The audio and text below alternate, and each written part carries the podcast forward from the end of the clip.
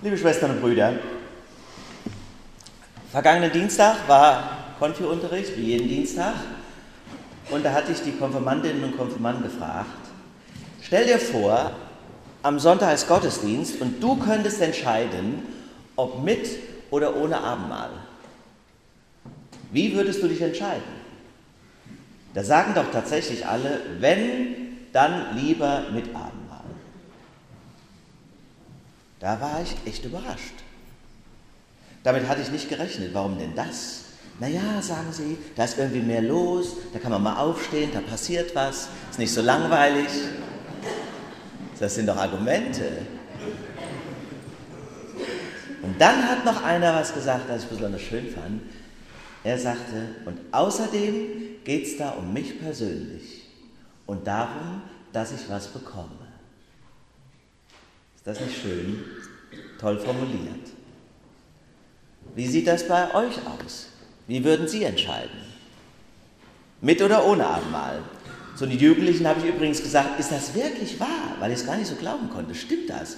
Mit Abendmahl dauert es doch mindestens 10 oder 20 Minuten länger.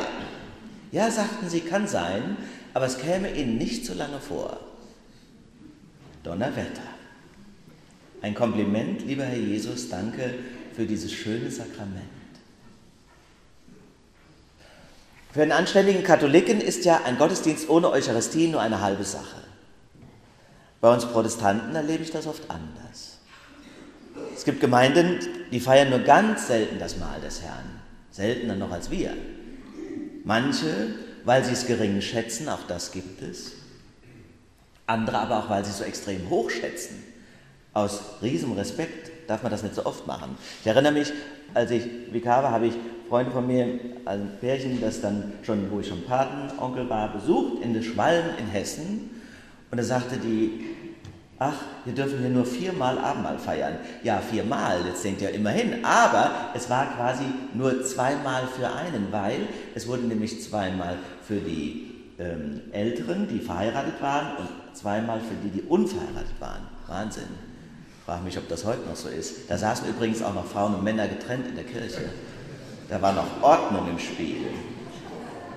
Tja, ganz früher war es ja auch so, dass das Abendmahl, haben vielleicht viele von euch noch erlebt, angehängt war an den Normalo-Gottesdienst. Quasi die, die sich jetzt nicht so fromm fühlen, die durften nach dem Normalprogramm heim. Die anderen, was dann nur ganz wenige waren, die feierten Abendmahl. Ist doch verrückt. Also so empfinde ich das. Diese Scheu vor dem Abendmahl. Martin Luther hat noch gesagt, das ist eine tägliche Fütterung. So haben es die Bauern gut verstehen können. So wie ich mich um mein Vieh sorge, sorgt sich Jesus um mich. Warum so selten? Viele sagen aber auch, kommt auf die Predigt an. Da wird gesagt, was gesagt werden muss, zum Beispiel Jesus liebt dich, Ende der Durchsage. Alles andere ist Primborium. Primborium ist auch so ein schönes Wort, habe ich doch mal aus Langeweile gegoogelt. Primborium, schon mal gegoogelt, wahrscheinlich noch nie. Was da rauskommt, da steht doch dann tatsächlich, das könnte oder kommt aus dem Französischen und kann auch heißen Happen oder Bissen im Sinne von Bruchstück. Und es ist auch verwandt mit dem Wort Zauberformel. Ach du liebe Zeit, habe ich gesagt, da ist das ja vielleicht schon verdächtig nah an dem, was viele fälschlicherweise vom Abendmahl denken. Alles Primborium. Als früher die katholischen Priester nur Latein die Liturgie gefeiert haben, hieß es bei den Einsetzungsworten natürlich, hoc est corpus meus, das ist mein Leib. Was haben die Menschen verstanden? Hokus pokus. Da kommt das her, kein Witz. Tja, aber ihr Lieben, wie ist es denn nun genau? Warum ist das Abendmahl wichtig? Und wie erklärt man, was dabei geschieht? Was Jesus heute im Evangelium dazu beiträgt, das macht die Sache auch nicht unbedingt einfacher. Er sagt an einer anderen Stelle als die, die ihr gehört habt, nicht weit entfernt, ich bin das Brot des Lebens. Das ist ein sehr schönes Wort, vermute ich, dass das auch viele von euch lieb haben. Das kann man auch noch gut verstehen, da kommen wir mit. Das ist metaphorische Redeweise, das ist uns vertraut, im Sinne von, ohne Jesus kannst du auf Dauer nicht sein, du brauchst ihn wie das tägliche Brot. Aber dann, in dem Abschnitt, den ihr heute gehört habt, der auch Predigtext ist, da heißt es doch dann tatsächlich, wenn ihr nicht das Fleisch des Menschensohnes esst und sein Blut trinkt, so habt ihr kein Leben in euch. Ja, wie bitte? Geht es denn nicht auch ein bisschen weniger martialisch? Sind wir denn Kannibalen? Was soll das? Kein Wunder, dass übrigens schon damals die Jünger gestritten haben, genau über diese Aussagen. Das hat ja dann noch Eingang gefunden in das Evangelium, wenn es da heißt, dass sie gemurrt haben ob dieser harten Rede. Und sie haben sich gefragt, wie kann er uns denn sein Fleisch zu essen geben? Wo gibt es denn sowas? Bei dieser Frage fällt mir immer ein Film ein, der hieß Alemannia und lief 2011 in den Kinos. Keine Ahnung, ob den jemals damals sah oder sich daran erinnert. Es geht jedenfalls um die Zeit der Gastarbeiter in Deutschland, als die hier zu uns kamen, um ihr Ankommen, um ihre Identität und wie sie Heimat fanden, 60er Jahre. Heute denke ich, Mesut Özil lässt grüßen. In den 60er Jahren ging es aber dabei weniger um die politische Frage, Erdogan war weit weg, sondern es war sicher bei der Integration, wie auch heute, eine kulturelle und auch eine religiöse. Und so sieht man in einer Szene, ganz süß, wie sich der vielleicht sechsjährige Sohn der Familie, die nach Deutschland gehen will, von seinem besten Freund verabschiedet, voller Abschiedsschmerz. Hinreißende Szene. Sie sitzen zusammen auf einer Treppe in ihrem anatolischen Dorf und schauen dann in den Sonnenuntergang. Und dann sagt der, der bleiben wird, du gehst nach Deutschland, du hast es gut, da gibt es voll viel Coca-Cola. Aber, sagt er, warnend, pass auf, die Deutschen sind auch komische Leute. Sie essen Schweinefleisch und sie sind dreckig. Und außerdem habe ich gehört, sie essen auch Menschen. Was? schreit der kleine Auswanderer. Sie essen Menschen? Ja, es heißt, sie essen das Fleisch von einem halbnackten Mann am Kreuz. Jeden Sonntag treffen sie sich und essen ein Stück von ihm. Mehmet schreit wie am Spieß, hat viele Albträume über das schreckliche Deutschland und vor allem leidet er noch lange unter einer ausgeprägten Kruzifixphobie. Tja, liebe Schwestern und Brüder, aber wie erklärt man denn dem kleinen Mehmet, was Christen beim Abendmahl tun? Nein, wir sind keine Kannibalen. Was hier geschieht, ist ein Ereignis des Heiligen Geistes. Ach so, Heiliger Geist, denken da viele, eben doch Brimborium. Eben nicht, sage ich. Das Brot bleibt Brot und ist doch Leib Christi. Wie kann man das erklären? Es ist ein Ereignis der Liebe. Das ist der Schlüssel zum Geheimnis des Glaubens ein Ereignis der Liebe. Stell dir vor, ein Kind kommt heim und bringt der Mama eine Blume mit. Vielleicht im Garten des Nachbarn geklaut oder auf der Wiese vom Haus. Und die Mutter stellt die Blume auf die Fensterbank und kann sich an ihr nicht satt sehen, weil sie sich so sehr freut. Und als sie sie anschaut, kamen ihr auch einmal sogar die Tränen dass ihr Elfjähriger auf so eine Idee kam, nicht weil Muttertag war, einfach so, das hat er vorher noch nie gemacht. Die Blume verwelkt, aber sie wird nicht entsorgt. Schmeiß doch mal das verdorrte Gemüse weg, schimpft der Mann. Hol dir auf der Wiese drüben vom Haus frische. Aber die Mutter bringt es nicht übers Herz. Diese eine Blume ist total unterschieden von all den anderen gleichen draußen vom Haus.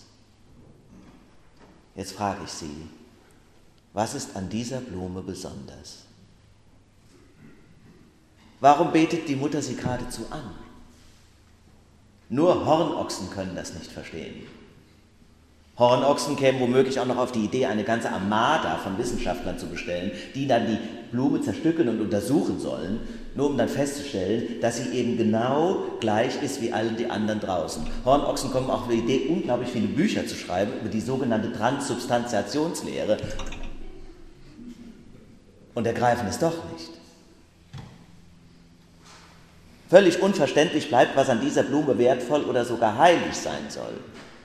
Und so kommen mir die Menschen vor, die vor dem Abendmahl stehen und sagen, das ist doch nur Brot. Warum soll ich Abendmahl feiern? Oblaten habe ich auch zu Hause.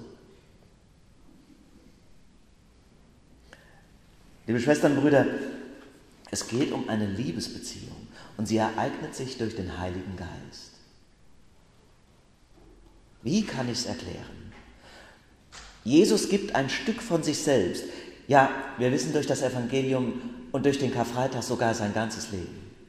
Aber in dieser Feier ein Stück von sich. Und ermöglicht damit die nicht enger zu denkende Gemeinschaft mit ihm. Jesus ist wirksam im Wort und sichtbar im Sakrament. So kommt er zu mir, hinein in mein Leben, mit Haut und Haaren könnte man auch sagen.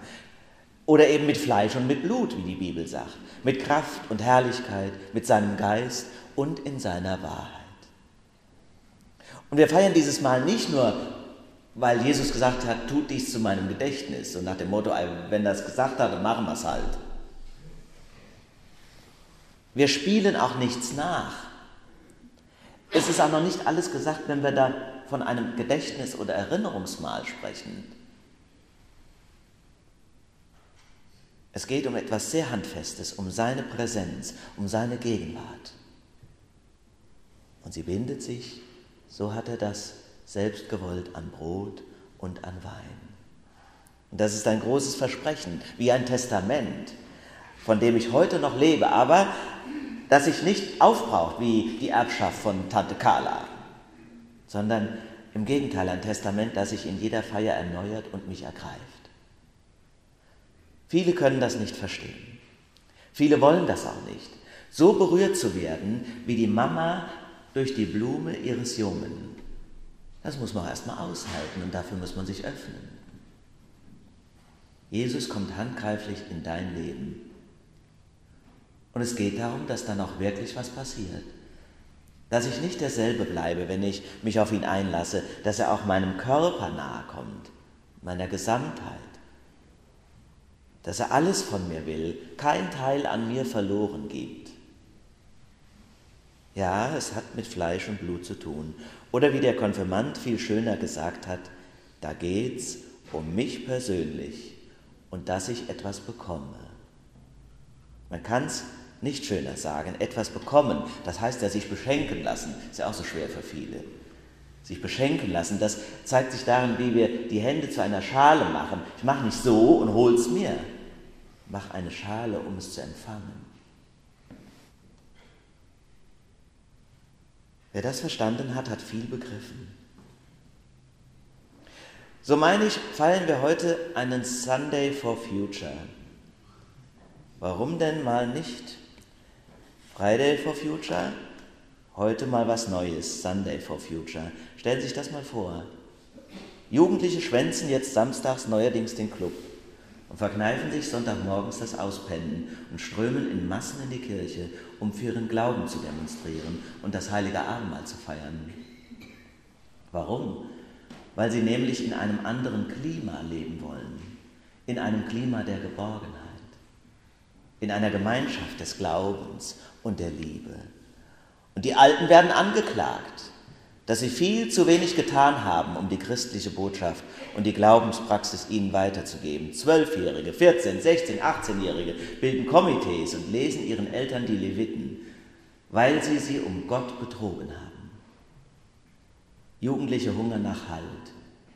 Ja, nach Frieden, Gerechtigkeit und der Bewahrung der Schöpfung, aber auch nach einem Halt. Einem Halt, der stärker ist und die Kraft der Eltern übersteigt.